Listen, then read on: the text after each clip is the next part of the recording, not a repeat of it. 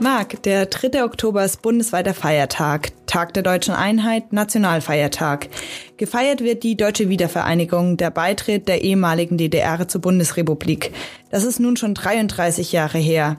Hast du noch Erinnerungen an die Zeiten des Umbruchs oder warst du noch zu jung? Ich für meinen Teil war noch gar nicht geboren und kenne nur das wiedervereinigte Deutschland. Nein, Miriam, daran kann ich mich tatsächlich auch nicht mehr erinnern, weil auch ich noch zu jung dafür war. Ich erinnere mich aber an meine Einschulung knapp ein Jahr später und an einen Schulatlas, in dem war die DDR noch eingezeichnet.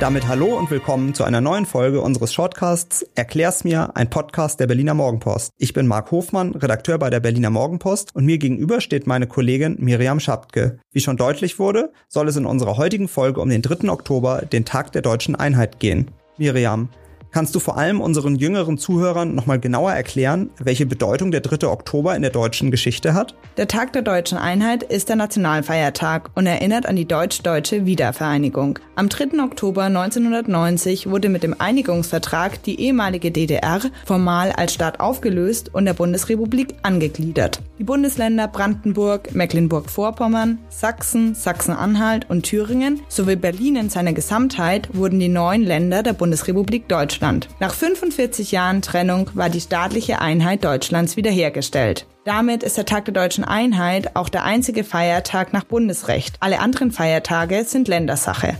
Und warum wurde ausgerechnet der 3. Oktober als Datum gewählt? Am 9. November 1989 fiel die Berliner Mauer.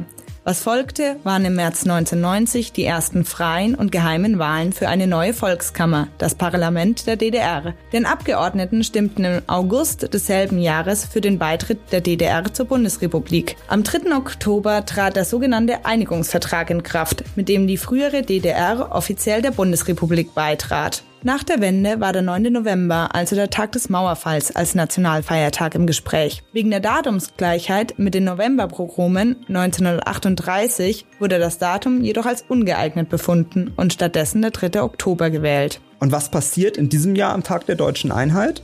Die offizielle Feier der Bundesregierung findet seit 1990 meist in der Landeshauptstadt des Landes statt, das zu diesem Zeitpunkt den Vorsitz im Bundesrat innehat. Dieses Jahr ist das Hamburg. Dort wird unter dem Motto Horizonte eröffnen gefeiert. Die Schirmherrschaft trägt Peter Tschentscher, der erste Bürgermeister Hamburgs und der derzeitige Bundesratpräsident.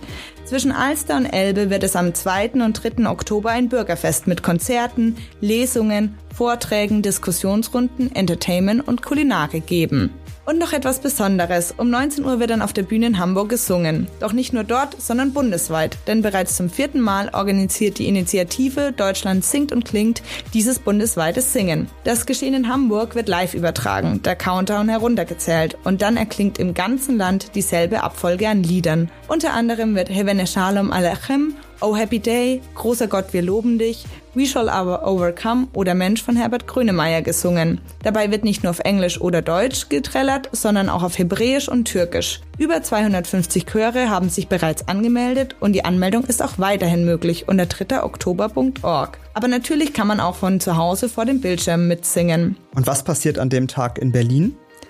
Dieses Jahr fallen die Feierlichkeiten in der Hauptstadt etwas kleiner aus. Aber Berlin wäre nicht Berlin, wenn es nicht Alternativen gäbe. Im Tränenpalast ist etwa ein großes Museumsfest geplant. Hier kann man auf Zeitreise in die Zeit der deutschen Teilung zur Grenzkontrolle gehen, ein Westpaket auspacken und durch den Tränenpalast in die Bundesrepublik ausreisen. Außerdem veranstaltet die Islamische Religionsgemeinschaft in Deutschland wie jedes Jahr den bundesweiten Tag der offenen Moschee. Im Rahmen dieses Tages laden auch eine Vielzahl Berliner Moscheen und Vereine Interessierte zu Führungen, Vorträgen, Ausstellungen, zum Dialog und zur Begegnung ein. Das klingt interessant. Wir wünschen euch jedenfalls einen schönen Feiertag, ganz egal, wie ihr ihn verbringt. Und denjenigen unter euch, die arbeiten müssen, haltet durch. Falls ihr Fragen, Anregungen oder Themenwünsche habt, schreibt uns gern unter erklärsmir@funkemedien.de. Und das war schon wieder eine neue Folge unseres Shortcasts Erklär's mir, ein Podcast der Berliner Morgenpost. Wenn euch die Folge gefallen hat, abonniert uns gerne und lasst uns eine Bewertung da. Ihr findet unseren Podcast auf allen gängigen Podcast-Portalen wie Spotify, Apple Podcast oder Deezer.